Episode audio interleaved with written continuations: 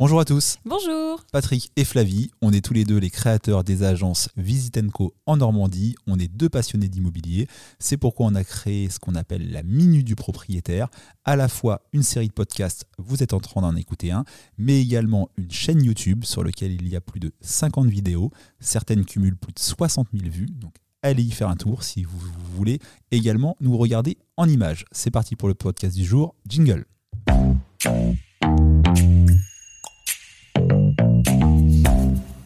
Alors aujourd'hui, on va s'adresser aux investisseurs immobiliers. C'est quoi le thème, Flavie? Investir en meublé, fausse bonne idée? Eh oui, ça y est, vous voulez vous lancer dans l'investissement locatif, acheter un appartement ou une maison pour la louer. Et là, vous allez devoir vous poser un premier dilemme. Est-ce que je vais louer ce logement tel quel, ce qu'on appelle de la location nue, ou est-ce que je vais le meubler? On va voir que ça va changer la donne au niveau des engagements juridiques, du bail, de la fiscalité. Donc euh, l'allocation meublée depuis quelques années a le vent en poupe, beaucoup prêchent comme quoi c'est la solution magique, euh, notamment pour éviter la fiscalité. C'est pas faux, c'est pas 100% vrai, donc on va casser quelques idées reçues sur la location meublée pour rééquilibrer les deux régimes, la location nue et la location meublée. Oui, alors tout d'abord, on va euh, vous parler d'un point très important car j'entends parfois certains bailleurs me dire Bon, c'est facile, je vais meubler mon logement en y mettant une table, quatre chaises, un lit et le tour est joué. Première erreur, la liste, elle est exhaustive des choses que doit comporter un, logement meublé. Ça va très loin, hein, sur tout ce qui permet la vie de tous les jours, électroménager, mobilier, ustensiles de vaisselle, etc. C'est quoi le risque? Vous louez un logement en location meublé sans y apporter la totalité des meubles, encore une fois la liste est exhaustive, votre locataire peut requalifier le bail en logement nu.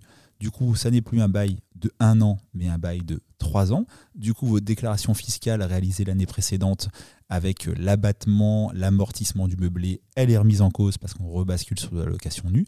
Donc, première erreur, ne pas respecter la liste fournie par l'État ou des fois vouloir arranger le locataire qui vous dit bah moi j'ai ma table, est-ce qu'on pourrait enlever votre table pour que je mette la mienne?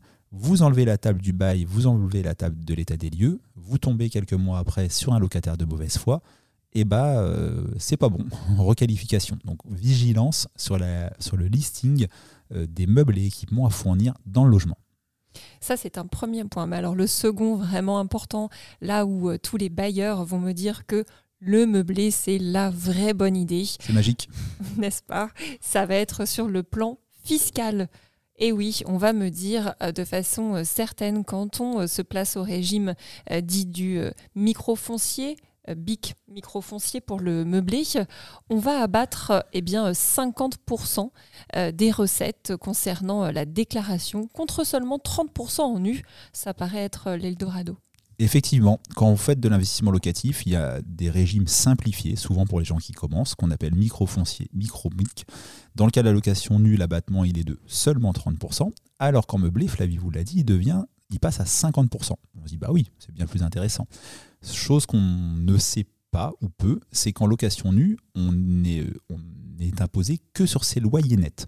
S'il y a des charges locatives, donc par exemple dans le cas d'une copropriété, chauffage collectif, etc., on ne les déclare pas à l'administration et on n'est pas imposé dessus. C'est-à-dire que vous louez un logement, par exemple, 600 euros par mois net plus 150 euros de charges locatives, on s'en fiche des 150 euros. Vous mettez dans votre déclaration d'impôt 600 x 12 et il se passe ensuite le fameux abattement de 30% en location meublée, on compte les charges locatives. Donc vous ne déclarez plus 600 aux impôts, vous déclarez 750. Toujours x 12. Vous abattez au final du coup 50%. Certes, c'est plus, mais sur une base de calcul plus importante. Donc c'est le premier mythe de la location meublée qu'on va casser pour les personnes qui font du régime micro. C'est que certes, l'abattement il est plus important, 50% au lieu de 30%, mais la base d'imposition n'est pas du tout la même. Donc premier, premier mythe qu'on casse. Oui, et euh, alors je vais aussi tirer euh, pour ma part euh, le signal d'alarme sur le turnover. oui, car eh bien, en location meublée, les candidats locataires, les locataires eh bien, partent bien plus souvent qu'en location nue. Oui, c'est la contrepartie du cadre plus souple. On dit souvent aux investisseurs, en location meublée, vous êtes moins engagé. Le bail, il est de seulement un an, il n'y a pas de droit de préférence du locataire en cas de vente, enfin bref. Pour un investisseur, faites du meublé, vous aurez moins de contraintes avec votre locataire. C'est vrai, là-dessus, je ne vais pas dire le contraire. Par contre, la contrepartie, Flavie vous l'a dit, c'est le turnover. On rentre beaucoup plus facilement dans un logement meublé. Bah, il y a les meubles, donc c'est pratique. Mais on le quitte également beaucoup plus facilement. Les préavis, par exemple, sont réduits à un mois.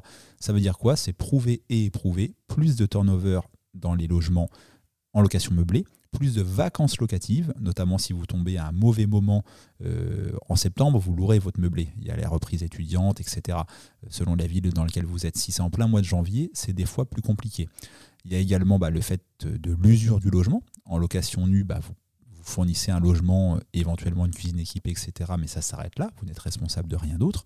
En location meublée, bah, déjà il va falloir investir plusieurs milliers d'euros pour meubler le logement. Et vous allez après en être responsable.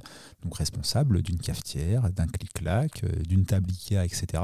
Et au cumul, bah, il y a souvent des choses à, remplacer quand on fait de la location meublée, surtout si on a, euh, comme pour certains c'est le cas, plusieurs appartements. Je rencontre également euh, eh bien, certains bailleurs qui ignorent tout bonnement eh bien, des formalités à respecter lorsqu'on s'engage dans la location meublée. Oui, souvent on a des gens qui nous disent euh, bah, Je fais du meublé, hein, moi, depuis quelques mois, euh, c'est bien. On leur dit Ok, vous avez un numéro de SIRET, vous payez une CFE, euh, je crois que c'est l'expression. Euh, effectivement, peu de personnes le savent, il y a des obligations. Dès qu'on se lance dans la location meublée, on doit sous 15 jours faire certaines déclarations qui ne sont pas évidentes pour des personnes qui ne sont pas adeptes de ça. On doit obtenir un numéro de SIRET et on paye surtout, c'est aussi une vraie différence avec la location nue, une CFE, cotisation foncière des entreprises annuelle. Pour ceux qui nous écoutent en Normandie, euh, elle peut, c'est pas aussi simple que ça, mais pour se donner une idée, elle peut parfois représenter un mois de loyer. Donc vous voyez, l'avantage fiscal, et on clôturera là-dessus avec Flavie, que représente la location meublée, il peut être mangé, si je peux le dire comme ça, par plus de turnover, plus d'honoraires de location si vous faites appel à un professionnel, plus d'usure du mobilier, et cette taxe, cette CFE, qu'on n'a pas en location nue. Mais rassure-moi, il y a quand même un avantage à faire de la location meublée? Oui, quand même, le mythe est en partie vrai, et c'est souvent les gens qui s'y connaissent et qui en font une spécialité ou un métier. En location meublée, vous pouvez amortir fiscalement le bien immobilier.